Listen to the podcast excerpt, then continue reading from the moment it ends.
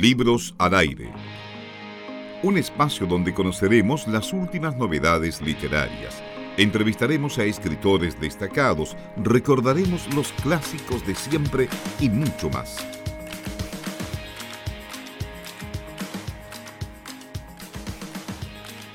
Seguimos acompañándoles aquí en Libros al Aire en esta jornada de lunes, ya decíamos mes de agosto, este octavo mes del año, y estamos acompañados de Lidia Mancilla. Ella es una poeta, nacida en la ciudad de Arauco, radicada en Talcahuano, pero que eh, es parte en el fondo de nuestra región. Y queremos saludar, Lidia, ¿cómo estás? Muy buenas tardes y bienvenida a Libros al Aire. Bueno, encantada de escucharlos de saber que están bien y agradecer por esta invitación maravillosa que significa hablar de la región. Yo soy regionalista, media chauvinista, pero me encanta mi región donde, donde me he desarrollado, donde me he parido, he criado y todo eso. Ha sido muy, muy, muy interesante. Muchas gracias por eso. Gracias, Lidia, por aceptar la invitación justamente. Lidia, nos mm. gustaría que eh, en esta parte de la conversación nos contaras, eh, bueno, qué bueno saber que estás bien y todo eh, en general, pero ¿cómo ha sido este periodo para ti de tiempo, ya que tú igual ah, ah, ah, tienes múltiples trabajos en distintas partes, sobre todo en la municipalidad de Talcahuano, y además diriges dos talleres de escritura, uno de adulto, de adulto mayor y otro de jóvenes. ¿Cómo ha sido todo esto para, para ti en este periodo de, encierro también? ¿Cómo se ha reformulado todo? ¿Cómo, cómo, eh, has, ido enfrentando la situación? Primero con mucho estrés, esto de estar encerrada cuando uno es pájaro libre, cuesta, cuesta mucho. Me cuesta no estar cerca del mar, me, me hace falta. Necesito meter las patitas al agua. Esas cosas que te va dejando y necesito a mis viejos, tengo 18 de una aventura que ya tiene 20 años. La tertulia de los viernes en la biblioteca tiene 20 años y, wow. y, y los extraño. Los días viernes, desde las 2 de la tarde, yo hago llamadas toda la tarde.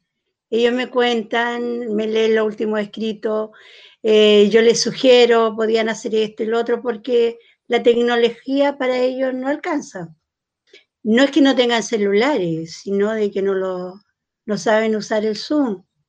Y así que conversado nomás. Con los chiquillos no, porque nos encontramos en WhatsApp. Ahí estamos tratando de hacer cosas, igual tenemos una revista con los jóvenes, así que eso, no nos hemos dejado. Yo, yo creo que todos nos echamos mucho de menos, porque están los afectos y eso que has construido tantos años. Me hace mm. falta. Yo creo que mm. capaz que ellos me hagan más falta a mí que yo a ellos. Puede ser. Mm. Así que eso ha sido complicado.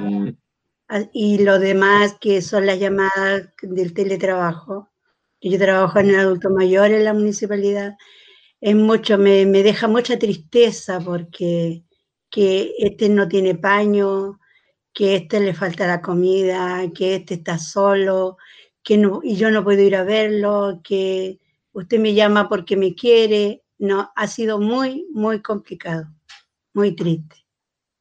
Bueno, y de eso nació un libro también, de todas esas vivencias. Así que espero que pase algo con el libro. Pero ha sido difícil, ha sido muy complicado saber que han muerto algunos y no he podido ir a dejarle una flor, también ha sido, no, ha sido, es que trabajar con los adultos mayores significa eso, saber que se pueden ir mañana. Así que eso, ha sido complicado, Amarili, esto de la pandemia.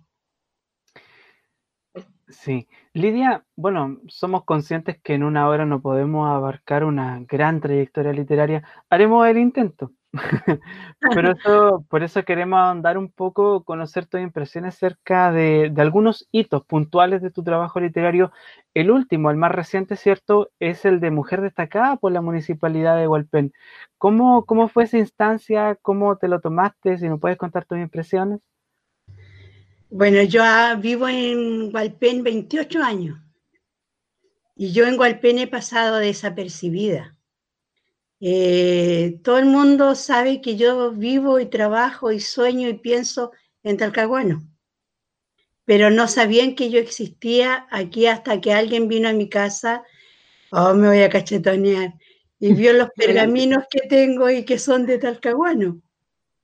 Entonces me dice, pero ¿cómo si usted vive aquí? Es que de tanto ven, verme, no me ven. Y, entonces la, la alcaldesa se no puede ser que oh, va a sonar así como muy grandote, ah, no. No, puede ser que una, claro, una mujer que la trayectoria que tiene ni siquiera sepa que existe aquí. Así que primeramente me invitaron a presentar un libro eh, que es de pájaros y flores y que me encanta, se llama Por un sendero de lingues y boldos, donde yo hablo de los pájaros.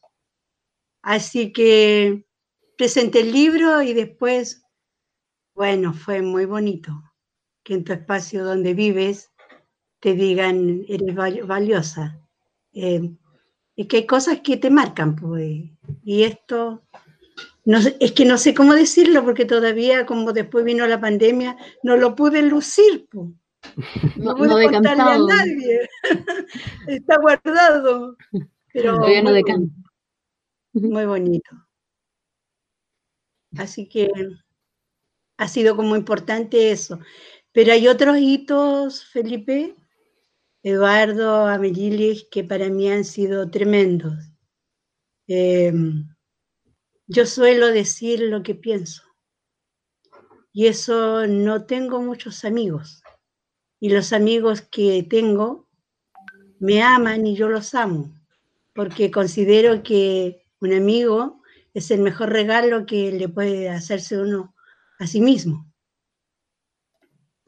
Y el año 2015 estaba media choreada con el alcalde que había. Y, de repente me dice, yo me iba a un encuentro, eh, Lidia eh, ha sido nominada como el mm, Premio Municipal de Artes y Letras de Talcahuano. Yo no podía creerlo, obviamente. Yo iba de viaje. A lo mejor no fue el, el pelícano que me regalaron, los pergaminos maravillosos de cuero, sino que fue el aplauso. Saben ustedes que aún han pasado los años y recuerdo y me emociona. La gente se paró a aplaudirme y pensé que me amaban y me quedé en Talcahuano por otros años. Así que ahí estoy. Y lo de mm, mi transeúnte de otoño en Argentina, mi libro Transeúnte de otoño es, lo escribí en 40 años, poema a poema, hasta que el dueño del transeúnte otoño de la poesía supe dónde irle a dejar una flor. Ahí yo creo que me desarmó la vida, porque estábamos dentro de los 50 competidores, quedamos tres y ninguno de los tres sabía quién iba a ganar. Y cuando dicen Chile, no sé. Y de ahí me regalaron las llaves de la ciudad. Fue maravilloso. Y yo ahí como vestía guasita, literalmente, no de guasita, sino que con el atuendo de guasita, fue impresionante.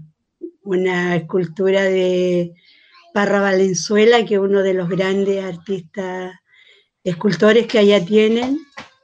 esas cosas me las ha regalado la poesía. Y es hermoso.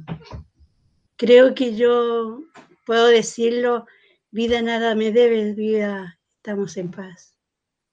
Aunque me ha robado todo lo que yo más he querido en la vida me la he peleado con vos todo el tiempo, pero aquí estoy conversando con ustedes, contándole cosas que no suelo contar con mucha facilidad, pero que están ahí y que son parte de mi vida. Sí. Lidia, bueno, nosotros sabemos que son 24 libros y una larga trayectoria. No ha sido fácil. ¿Cómo puedes mirar en retrospectiva? Si pudiéramos mirar al pasado un poco a esa joven Lidia que estaba ahí entre pájaros, lagunas, ¿cierto? Y, cómo podemos encontrarte hoy en día. ¿Qué le dirías a esa Lidia, por ejemplo, soñadora, que, que, que pudiste vislumbrar en el pasado? Wow, Qué pregunta, Felipe, eso no se hace. Profundo, Felipe. Eh, bueno, yo nací en Arauco, donde caminar dos veces con un hombre era porque te acostabas con él, aunque fuera tu compañero curso. Eh, viví esa época maravillosa que es el estar jugando en la calle, a las bolitas, porque tenía mucho hermano hombre al trompo. Eh, y los pájaros, curiosamente, arriba de un peral me hablaban, me contaban cosas. Y yo le decía a mi papá que yo había un pajarito y que me hablaba. Entonces eso se llama poesía. Tendría unos ocho años y luego aprendí arriba de un peral. Aprendí que habían duendes que me contaban de la playa y así empezó a nacer la poesía y se empezó a entrar en mi alma se empezó a meter, no ha sido fácil, obvio que no. 24 libros de todas las clases. Hasta le escribí un, escribí un libro que se llama Rompan Fila. Imagínense de qué se trata, Rompan Fila, que es este año, el año pasado lo escribí, lo presenté el 8 de, marzo.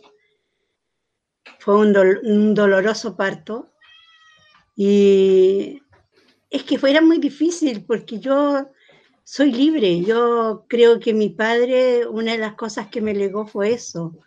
Em, creo que yo soy todavía una yegua salvaje. Como dice un amigo, a ti nunca te han domado y yo creo que lo único que me han domado y que me han, me han amarrado han sido mis hijos, si no, no sé dónde estaría. A lo mejor que capaz que muerta también pero fue difícil, sobre todo en el tiempo en que a las mujeres se nos tomaba muy poco en cuenta. O sea, tú podías haber escrito mucho más, mejor que los hombres, pero no eras invitada. Bueno, yo todavía no soy invitada, pero eso es otro cuento. Y no, era complicado. Por ejemplo, yo escribí un libro que se llama Bajo llave. Fue cuando escuché que un hombre dijo, las mujeres no saben escribir poesía erótica porque las mujeres no saben sentir. Qué extraño, ¿verdad? Extrañísimo. Claro, y por eso escribí bajo llave. 500 ejemplares, que hasta el día de hoy no tengo ninguno, pero todavía no lo he leído jamás en público, porque lo encuentro demasiado caliente. Y, y ahí estamos haciéndole, ya no tengo nada, creo, le dije yo a mi nuevo editor, porque antes mi editor era Marcos Cabal, eh, me gustaría, le dije yo, sacarlo de nuevo. ¿Y por qué no lo ha publicado? Yo le dije, bueno, no lo ha publicado porque me da vergüenza, nunca lo he presentado. Y los libros se vendieron todos. Y así ahí, obvio que no ha sido fácil esto de la, de la supremacía del hombre, como que no sabes que nosotros tenemos muchos lugares comunes, es obvio, lavamos, cocinamos, a los cabros chicos, eh, cocinamos, hacemos todas las cosas cuando criamos los hijos. Entonces, obvio que tenemos lugares comunes. Mm. Entonces, por eso que nuestra poesía se, se parece. Pero saben una cosa, yo nunca me he sentido menoscabada. Nunca, yo creo que nunca me han pasado a llevar porque una no les he permitido y lo otro de que si yo quiero presentar un libro, busco yo dónde hacerlo. No paso a pedirle a nadie, porque los favores dentro de este mundo cultural después te los quitan y tienes que pagarlos. Así que eso, así voy por la vida con mis libros a cuesto, porque hasta me acuesto con ellos.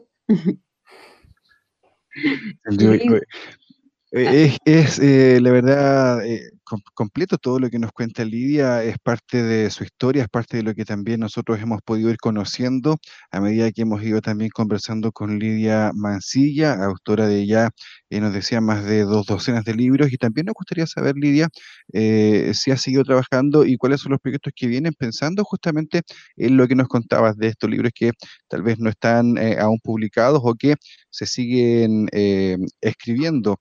No sé si podremos ver en, algún futuro cercano eh, algún nuevo, un nuevo, alguna nueva publicación, quiero decir.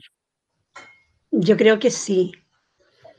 Eh, una porque a mí me gusta diseñar mis libros. Entonces, ¿qué pasa? Que después me los imprimen nomás y me salen más barato. Porque lo aprendí con Marcos Cabal. Entonces, eso te, te ayuda un poco también, porque saben los costos. No, no te van a decir, vale 5 mil y si tú sabes que vas a sacar 1500. Entonces, yo creo que eso juega a mi favor. Tengo 10 libros sin publicar. Eh, para los niños, para Dios, que son como mi temática, eh, y la naturaleza. Y nunca, a pesar de que es un libro de pájaros, los pájaros protestan y salen a la calle a tocar, ¿cierto?, las ollas. O sea, mi literatura siempre está contestándole a la vida, haciéndole feos. Pero bueno, ahora viene un libro que va a ser como una revista. Se llama Donde anidan los sueños. Todos hemos tenido mujeres en la vida que ha sido importante. Yo las he tenido y le rindo un homenaje en este libro no son, creo que son como tres mujeres que son dentro de la, de la literatura, las demás son gente que es de mi barrio, donde yo me crié, donde viví. Por ejemplo, la señora que me enseñó, porque yo me casé a los 16 años, entonces que me enseñó a ser cocinera, cómo criar los hijos. Esas mujeres están en este libro donde anidan los sueños. Pero tiene una particularidad cada mujer es una flor. Entonces busqué la característica de esta mujer para hacer la flor, para buscarla. Así que este libro va a ir el poema, la flor y la fotografía de las personas, de estas mujeres que han sido importantes para mi vida. Eso es uno. Y el otro que estoy haciendo, colorea bio bio. Estoy hablando de los humedales, le cuento la historia de los humedales y como la vida te ha dado amigos, te digo, ¿me podríais convidar unas fotitos para ponerle a estos cuadernillos? Así que ya están dos editados, son diez. Los diez humedales, vuelvo a decir, yo soy súper regionalista, eh, los diez humedales son de, de, la región. Ya van dos vendidos y dos que ya tengo pololeados con el alcalde de, de Talcahuano, serían cuatro, y mm. voy a ver cómo sigue. Y acaban de llamarme, me dicen, oye, a lo mejor te van a auspiciar el de los vatros.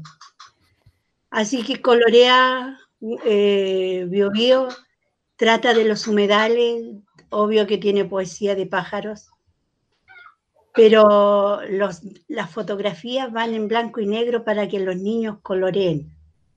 Y se supone que los, las personas que lo mandaron a hacer, que es un consejero, otro chico que va para futuro concejal, si Dios quiere, eh, los van a regalar con lápices de colores en las poblaciones donde se necesita, que los niños, en esas poblaciones donde no hay teléfono, donde no hay internet, donde está la olla común, donde sea que los niños no tienen que hacer más allá de ser felices, porque dentro de qué increíble, dentro de la pobreza los niños son más felices, porque no están atados a la tecnología. Así que ese es mi colorea. Viene Distanciamiento Social, que es el libro que está jugándoselas allá en la Universidad del Biobío.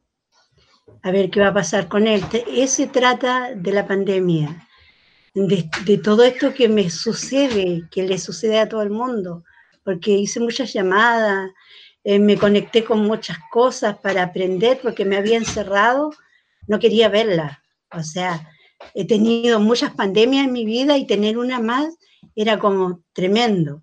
Dije, no, esta cosa me va a llevar. Ahora, pero empecé a leer y me, y me empecé a encontrar y empecé como a, a transcribirla. 38 poemas. Y ya vamos a ver, ojalá que la universidad diga, bueno, y me la saquen. Y si no, de alguna manera veré cómo hacerlo. Qué hermoso, eh, qué hermosos proyectos, Lidia. Eh, de verdad, eh, ese trabajo que tiene con los niños que, que busca ir a trabajar en, en todos esos sectores, maravilloso, de verdad. Ojalá que salga todo muy bien. Yo quería hacerle una consulta a propósito de, pájaros. Me contó un pajarito de que usted es muy habilidosa en cuanto a su capacidad para inventar nombres a los poemarios. ¿Podría contarme un poquito de eso? Hay unos pajaritos que me andan contando. Sí. Pienso que el título da como la idea. Un día empecé, me empecé a recordar, eh, no sé si lo ven. Levántalo un poquito. Ahí, perfecto. Este, este diseño es de una artista visual de allá de Argentina, una artista pintora. Por dentro tiene dibujos, tan marcaditos así, y aquí hablo de los árboles, de los, de los pájaros. Y los pájaros me cuentan las cosas. En casa de Robinson sorprendí llorando a un montón de plumas verdes, porque ya no volaba bajo el sol. Necesitaba los piñones, los picayos de los Andes, el azul celeste de los cielos, sus grandes bandadas para volar. La noche llena su mañana en los árboles que recuerda, le esperan los aromas colgados a los copihue, lumas, boldos y arrayanes donde duermen las mariposas. Dentro de la jaula no, va, no ve nada, por eso dobla la sala, soporta el dolor del vacío que se abrió entre rejas por no escuchar las aguas que corren abiertas para llenar los cántaros. Sobre este silencio citadino quiebra con su poderoso grito el sueño escarchado de la ciudad. Como se dan cuenta, no es tan pájaro. Este cayudito, montañés, señor de las montañas, soberano absoluto de los cielos cordilleranos. Elige, su dormidero en las altas cumbres andinas. Tres veces pasó bajo una araucaria, el canto río cayó al vacío. Le vimos comer hasta no poder volar. Pasea por la pradera entre lagüeñes y piñones. Ahí majestuoso lo volvimos a tatuar en el escudo.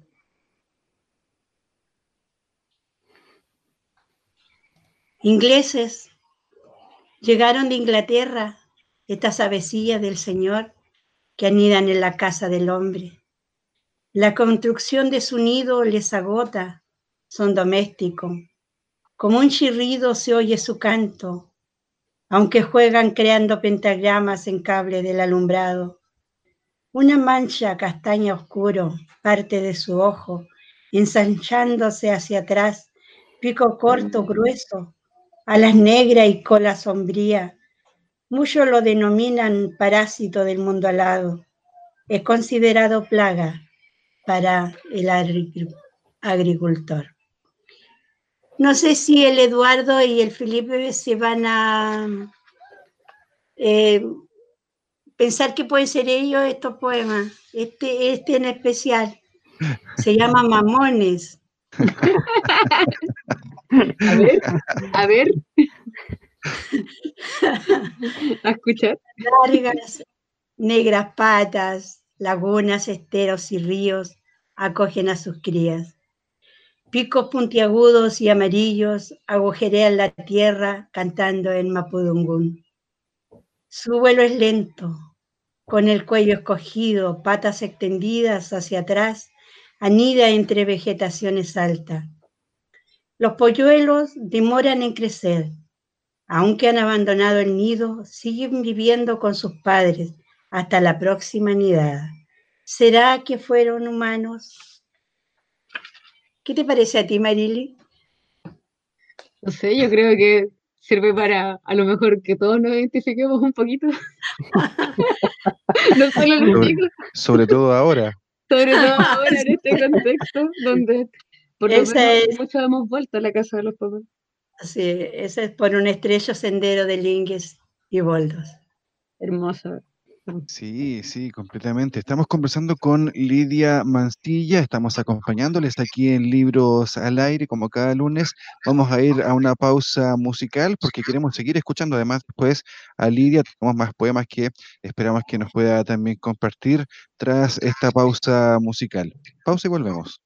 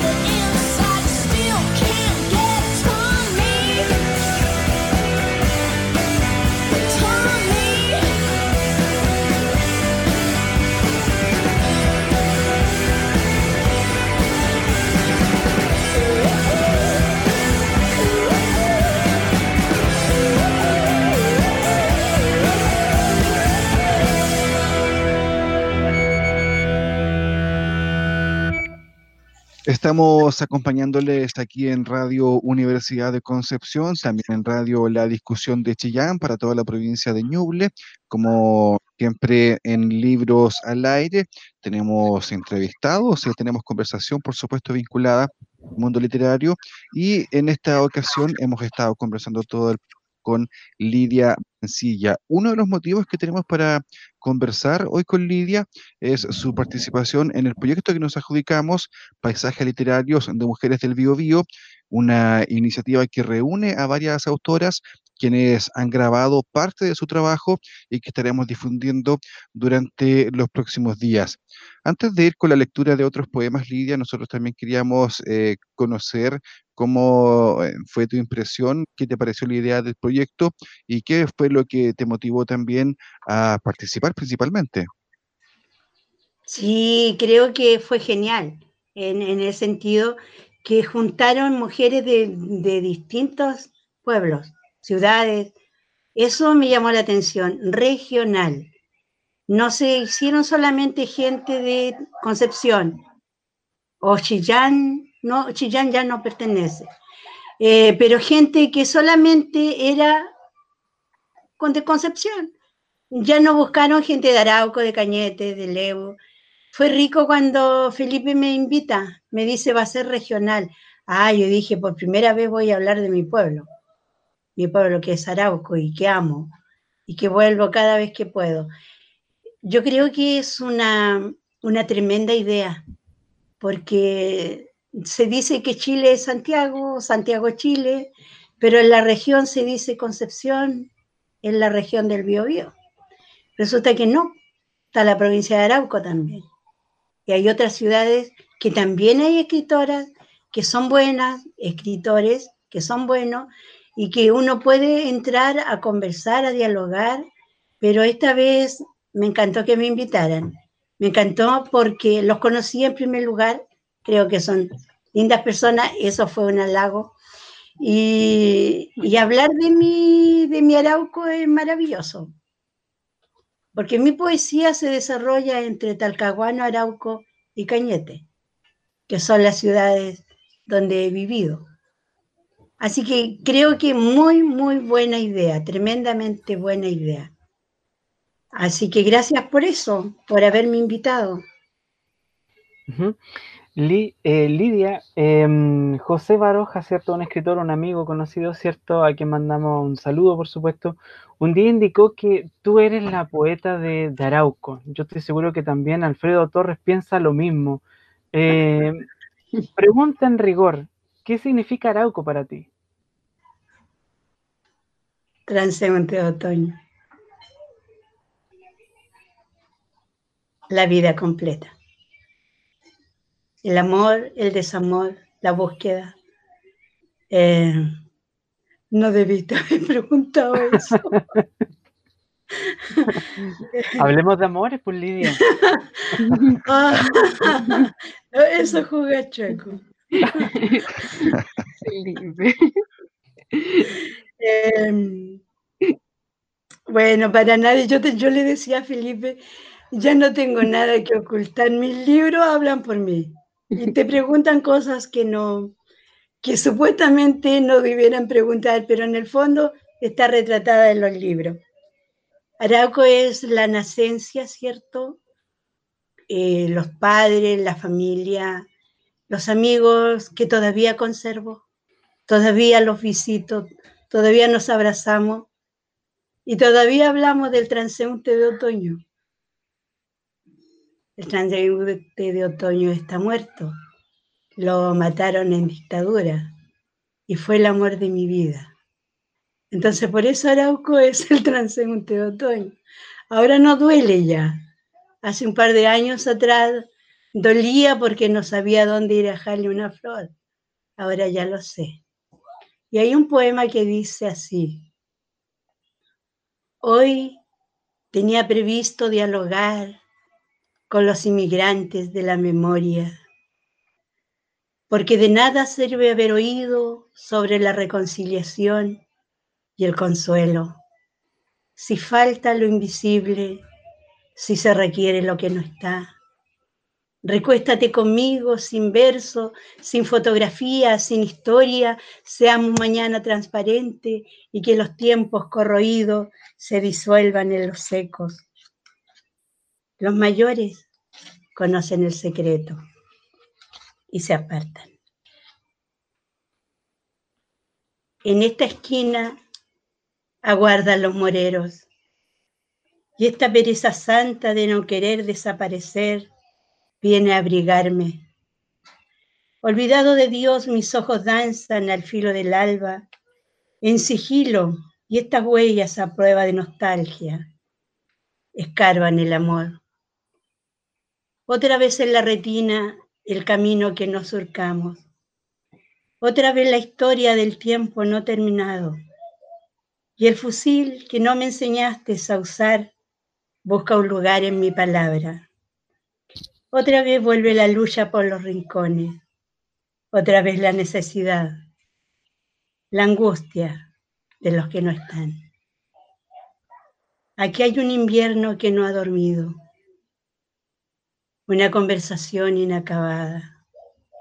Aquí toda la patria espera. Aquí amor, diálogo con tu ausencia. Mi transeúnte de otoño. Wow. Wow.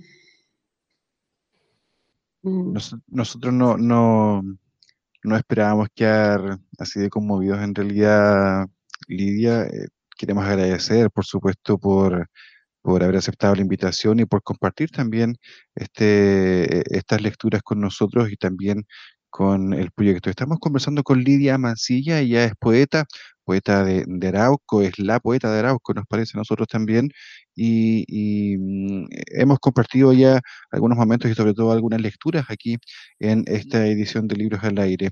Yo quería también eh, preguntar, Lidia, eh, ¿cómo ves tú también la brecha que hay entre escritores, eh, entre escritores hombres di- directamente y escritoras mujeres en cuanto a visibilidad, en cuanto a difusión, en cuanto a, espacios, por supuesto, de participación? Este proyecto de alguna manera busca también dar visibilidad al trabajo que hacen mujeres y que están haciendo mujeres aquí en el Biobío. Me imagino que tú también tienes una opinión sobre eso y además eh, seguramente más de alguna experiencia. Yo estoy encantada que las mujeres ocupen un lugar, un espacio que no existía y se lo han hecho así a, golpes. No me refiero a así a golpes físicos, sino que han ido buscando dónde estar, porque los hombres no invitan. Y ahora las mujeres, qué triste lo que voy a decir, ¿ah? también se han vuelto tan hombres y selectivas como los hombres eran en los años 70, en los años 80, en los 90, que dejaban fuera a las mujeres. Ahora son las mujeres las que dejan a las mujeres afuera. Ya sea por el por esto de, de que tienen una visión distinta de, del ser mujer. eh, algunas creen que no debieran de haber lucha, siempre se transforma en lucha de poder, yo soy más que tú, tú sos menos que yo. Eh, no vamos a encontrar igualdad, siempre va a haber una brecha entre el hombre y mujer, ya sea por la lucha de, de hijos, eh, la mujer castiga al hombre, lo deja fuera sin hijos, y el hombre no invita a la mujer a leer porque también es un hijo. Entonces es una lucha de poder siempre, en que soy, tú eres más o eres menos que yo. Y eso es triste. Eso es triste porque eh, va borrándote la esencia del ser yo, del ser una mujer, de dar y recibir como mujer. Y no esconder lo que yo soy. Aceptar al otro con sus igualdades y desigualdades. Yo creo que esa brecha nunca va a dejar de ser. Porque siempre va a haber una lucha de poder, siempre. Siempre. Ya porque tú tienes el pelo rojo, porque eres gorda, porque eres flaca, porque tienes culo grande, teta grande, eh, siempre va a haber un porqué de hacer una lucha de poderes. Sí, hay un hombre que le gusta así, otro hombre que le gusta acá, entonces siempre va a haber, es que no es de géneros, es de humanos. Y los humanos somos así. Siempre una lucha de poderes y siempre, siempre va a ser yo puedo más que tú. Y yo puedo decir yo puedo más que tú porque tengo 20 años haciendo literatura. Todos los viernes. Eso es broma para sacar un poco el esto de que uno se pone como, como tensa. No, Pero eh, eso, uno lleva eh, la lucha de poder entre humanos, no entre escritor y escritora, es simplemente entre humanos porque se da entre las homosexuales, entre las lesbianas, entre este cambio de género y todo esto sucede. Tú puedes respetar mucho, pero el otro, si quiere, te respeta, pues, si no, no, es un libre albedrío. Así que eso pienso yo de, de esto de ser mujer, ser hombre, sino hay que nombrarlos humanos como pájaros, como peces, humanos. Claro, La- claro, pero nosotros, que, nos- em, nosotros eh, lo que planteamos tiene más, más relación con los espacios de, de difusión, quizás de participación, que históricamente han sido eh, dominados y dirigidos por hombres y no tanto por mujeres. Eh, de hecho, hay una campaña que está realizando ahora este colectivo Autoras Chilenas que ha puesto de relieve sobre todo el tema de, de los premios nacionales, por ejemplo, donde apenas cinco, cinco mujeres, incluyendo a la Gabriela Mistral, eh, solamente han recibido el premio versus la cantidad de hombres que eh, se hace prácticamente infinita en realidad. Entonces, desde ahí en el fondo surgió un poco la pregunta sobre, sobre esas brechas. Amarilis. Amarilis. No, no, no, eh, continúa. Ah. Ya que estabas en, ya que estabas en esa.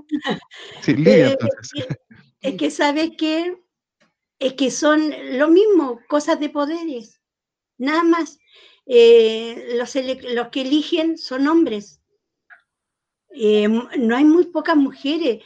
Piensa que hacen cuántos años, 500 años, al hombre, al macho, se le ocurrió que teníamos alma también. Entonces tú empiezas a ver eso desde esa perspectiva. El hombre siempre te ha mirado como objeto. Fíjate que yo me he dado cuenta, yo vivo sola con mis hijos. Eh, el hombre habitualmente cree que puede hacer uso de mí. Porque, porque estoy sola, oye, pues ya estáis sola, podíamos salir. ¿Y qué? Yo si estoy sola es porque puedo estar sola, porque decido estar sola. Y yo creo que cada mujer piensa, yo decido por mí. Pero el hombre no, pues siempre quiere decidir por la mujer, Y claro, porque hemos vivido bajo ese estigma sobre el patriarcado, que ya tiene, nació junto con la mujer y el hombre. Siempre la supremacía del macho. O del hombre, ¿cómo se le puede decir a Marily? Macho, hombre. hijo sano del patriarcado. Pero Lidia, yo comparto con usted plenamente esa postura porque eh, respecto como a esa naturalización también de que hay de como de esa hegemonía que dice del hombre que está Claro. siempre por sobre la mujer, que, que, que acapara más espacio también, que grita más Claro. fuerte, que habla más fuerte y que y que así se ha aceptado y que, eh, que hace la- ha, ha sido la diferencia. Yo comparto sus palabras en mucho de lo que usted expresa porque Ay, es como en el día a día y en las dimensiones y Claro. en todos los espacios de la vida. Y hay, hay- hay otra, otro motivo. Piensa que nosotros somos las que parimos. Entonces llega a las 10 de la noche y tú te tienes que venir. Y te tienes que venir no porque quieras venirte, ni porque tu hombre o el que vive a tu lado te exige. No, porque tienes que venir a acostar los niños. Y no dejas de ser madre. Entonces No. es, un, es algo importante que el hombre tiene sobre nosotras. Claro, pero y si, y si la mujer quiere como hacer más que ese rol que es el de madre, que es como el que socialmente, históricamente se le asigna y biológicamente está ahí porque nosotras somos las que parimos, eh, se le carga, no se le quita nunca, sino que se No. le, ella asume otros roles. Claro que sí. Y siempre estamos asomando roles que no debiéramos. Hasta el, de clavar, hasta el de clavar un clavo en una ventana, colgar un cuadro, que ah, podría ser rol del hombre, pero no, hazlo tú, pero no, y al final tú dices, bueno, yo lo hago porque lo hago mejor en último caso, pero, pero son esas cosas que se van dando, pero es de siglos. Y además está esa lucha de, de poderes entre mujeres que también se da. Y eso es triste. Eso es triste porque siempre te van a dejar fuera por algo.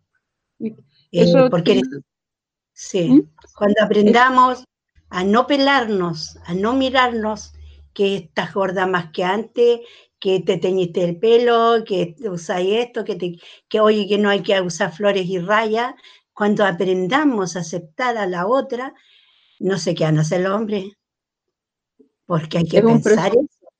Es un proceso. es un Yo proceso espero que mis nietas logren algo.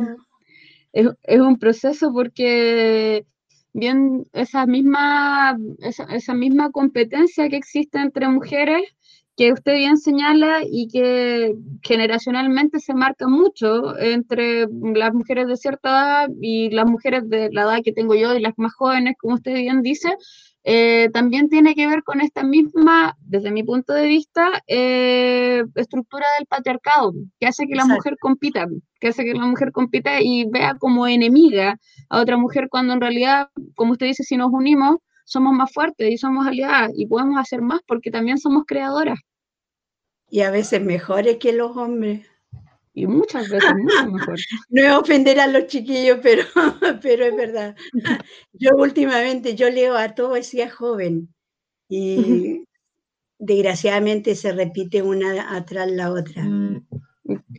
Eh, y como en ese mismo sentido, como retomando un poquito lo, este, eh, lo, del proye- eh, lo del proyecto de paisajes literarios, a propósito de esta misma, eh, ya que usted tuvo la oportunidad de conversar con mujeres, escritoras más jóvenes también, conocerlas, veo que es un proyecto que tiene eh, a hartas, a hartas mujeres de distintas edades y con distinta trayectoria.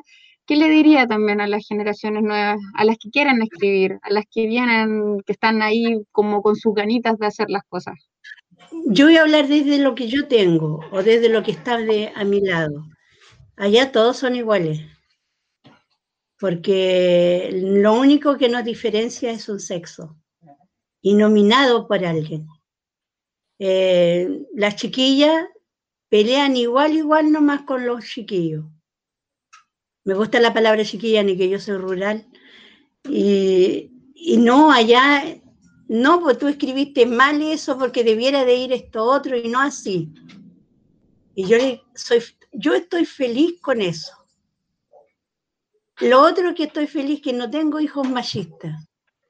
Se criaron con la Lidia Mancilla y jodieron. Saben en que aguantar a la mujer como es, no como yo quiero que ella sea. Bueno, y uno debiera de aceptar al humano como es y no como debiera de ser. Porque si no, andaríamos todos los días cabizbajo. Eso uno va encontrando caminos. Un día me di cuenta que a mí me gustaba andar descalza, que me gustaba re harto el agua con harina y que me gustaba harto lo que significa caminar y ver el campo. Y escribí este libro de tu siembra en mi surco. Este libro, todos mis textos tienen un motivo, no están porque te nacieron. Y yo eh, preguntándome todas esas cosas, hice un diplomado de cultura mapuche en la Universidad de Concepción. Y fui descubriendo este mundo mapuche y nació este libro. Y ahora sé por qué me gusta andar descalza. Me siento grata ser mestiza, porque mi viejo no puede negar su ancestro, ancestro español. Mi abuelo era español. Entonces, no puedo negar que también tengo una, una parte, pero también hay un mapuche detrás de mí y que me hace ver quizás la vida de otra manera. Y se llama De tu siembra en mi surco. Tiene una mención honrosa del Estela Corbalán. de Talca creo que es. Colocados encima del cielo sobresaliente, mis ojos se comen la noche blanca del río, que lame noches verdes, erguida de sueños infantiles. Instancia de labios y cosas y sílabas, el día trenza las goteras añiles, la vihuela oscura de besos primaverales bate su desnudez feliz a orilla del estero. ¿Qué te parece, mi nieto amado, recogerle las polleras a la vida, besar la frente a la tarde, morderle la sonrisa a la muerte y de vez en vez dormir en algún hueco de un árbol? ¿Qué te parece morder la primavera y guardar un bocado para el invierno? ¿Qué si los montoncitos de miel sobre el pan se escurren por tus dedos y los chupas? Bostezo de hora es tu sombra en las arenas maduras, guardadas debajo del fruto de la sombra del perar humilde y solazado. Presagios. ¿Qué parece el chucao? Tiene gruesas y negras las trenzas de presagios. Oloroso es el maqui que cuelga a orillas del cerro. Bueno es que aún camina los senderos. Hoy hizo un guiño el boldo, asomado entre los arrayanes. Ahí veo entre los guayes colgados los digüeñes, y rubia es la cabellera del choclo. Lánguida amanece la zarzamora en la falda de los cerros. Y aquella murtilla, la pequeñita que se esconde desnuda y mimosa, el sueño revolcado en mi pan francés. Hoy vi surcar los cielos del pueblo una golondrina. Aunque dicen que una sola no hace verano, ya comienzan a pintar los guindos de mi huerto. Ese es mi, de tu siembra en mi surco. ¿Me permite leer otro poema, por favor? Por supuesto. Estos, estos son como tristes. Este libro se llama Profundamente Humanas. Este lo escribí cuando, cuando se cumplieron los 40 años de la dictadura. Sin amnistía. En mi patria hay cadáveres sin lengua. Algún día brotarán de la tierra, aparecerán. Seremos hermanos, haremos una danza alrededor de algún canelo. Irán amaneciendo, nos contarán dónde caminaron sus almas, los hombres, las mujeres, los nonatos. Aparecerán simplemente para constituirla con los proscritos en la muerte. Se formulará un decreto del pueblo sin amnistía ni treguas traicionadas. Los asesinos no entrarán. Los que no están cubrirán todo el territorio y los hijos de los hijos la harán nueva. ¿Qué fue de ti? Aún escucho tus gritos. Me duele la entrepierna en el recuerdo de tus violaciones. En la noche negra se perdió tu sonrisa. ¿Qué fue de ti? ¿Qué verdugo te destruyó el vientre? Luego te llevaron y no volviste. ¿En qué lejano cielo se perdió tu canto? Las calles de mi pueblo ya no escuchan tus pasos. Han caído las horas. No tengo calma. Este libro lo escribí para las mujeres muertas en dictadura embarazadas. Es conmovedor y estremecedor. Hasta la última fibra. Sí, es, es- es como doloroso. En realidad como que toda mi poesía es media dolorosa. Estos últimos años es como que he renacido un poco y he, he visto la vida de otra manera. Pero mientras no pude ir a dejar una flor, una rosa, mi poesía era, era como tristona. A pesar de los pájaros, a pesar de las flores, a pesar de todo. Y esto es uno de mis últimos libros. Ni que el único que tropieza dos veces con la misma piedra es el ser humano, ¿cierto? Este libro se llama Sideral y está dedicado a Marcos Cabal. Ah, va a ser casi un año que me dejó. Y yo le escribí a este libro. Es como un juego, como, como él va llegando a mi vida y cómo se va yendo. Este hombre que recorre centurias tiene educada la palabra. Este caballero que transmite sueños y enseñó a mi sangre trazos de arte. Él se hizo abuelo en la niñez de la Natalie Franco. Él dibujó melodías y colores a su lado. Este sideral sombreó sonrisas a mis horas, afiladas sílabas bailaron en la página. Bajo llave se volvió papel y creció la palabra. Este sideral recorrió mi cuerpo e hizo surcos nuevos en la piel. Sí, este extraterreno olvidó despertar en la frazada de nuestra cama. Te reirás de esta locura si te digo de esas voces que advierten en el sendero el canto presuroso en una boca descuidada. Todo se vuelve balada, pero luego sigue su marcha el tiempo vacilabeando, llevándome en nuestras miradas. Es el aire que queda, el anónimo entremecido, y un te quiero con su cara llena de lamentos. Desde que te vi cruzar la línea de la cordura, he visto el harapo de los amigos, el asombroso desasosiego, el amor despilfarrado en enojos y un timbre de voz pensando el origen. ¿Quién oprimirá tus manos cuando yo no esté? E implorará por la paz de tu alma. ¿Quién, amor? ¿Quién? Ha llegado la época, se desmigajaron los trigos del alma. Tu nariz no exhala el olor de los lirios.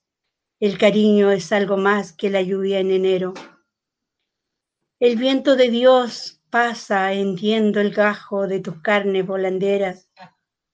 ¿Dónde empieza la realidad? ¿Dónde concluye la fantasía? ¿A qué profundidades alcanza la imaginación y su tendencia? Se apoderarán las sombras, la tribulación se encarga del alma, cubriendo de sombras el camino, inventando días. ¿Y qué va a pasar mañana si yo me voy primero? Esa es mi poesía. Bellísima, Lidia. Sí, por supuesto que sí, estamos muy complacidos, Lidia, por eh, conversar contigo, por tener la oportunidad de conocer tu poesía desde este punto de vista más personal, eh, por supuesto, y esperamos que también nuestros auditores hayan eh, podido disfrutar, igual que nosotros, este programa en esta tarde. La hora, como siempre, nos juega en contra, sobre todo aquí en la radio, Lidia. Nos gustaría seguir conversando, nos gustaría seguir escuchando, de hecho, mucho más. Sin embargo, tenemos que ir terminando ya este programa. Queremos agradecer, por supuesto, nuevamente, Lidia, por aceptar nuestra invitación y también mucho más aún por habernos acompañado y compartido estos poemas, Lidia. Muchas gracias. Gracias a ti. Gracias más que nada por conocerlos. Ha sido una bendición para mí. Y espero que esa sonrisa que tienen los tres se perpetúe en la cara y en sus descendencias. Yo ya voy pasando el tiempo, pero ha sido bueno. Y todo lo que ha sucedido, pasado, ya es atrás. Ahora espero unos dos libros más y que venga el hortelano sin ningún problema, porque estoy en paz. Así que muchas gracias. Muchas Gracias, nuevamente, Lidia. Muchas, muchas gracias. Muchas gracias, Lidia. Bueno, abrazoles para ti. Ya estaremos, podremos encontrarnos en algún minuto para poder abrazarnos y seguir compartiendo de tu literatura, de tu trabajo y, y, y de tu vida en general. Gracias por compartirnos este espacio, este espacio vital en el cual han entrado pájaros, recuerdos, una gran trayectoria, el curso de la historia en realidad. Así es que muchas gracias a ti y en realidad como equipo te abrazamos. Sí. Y también eh, te invitamos a que cuando tus proyectos estén listos para ser mostrados, eh, para ser conocidos, tus libros nuevos que vengan, eh, puedas estar aquí con, presentándolos con nosotros. No les quede la menor duda. Ya me abrieron Lidia. la ventana. Sí, Sí, por supuesto. que pase el aire. Lidia, nosotros, nosotros agradecemos nuevamente la participación en el programa. Libros al aire. Siempre un placer en cada libro.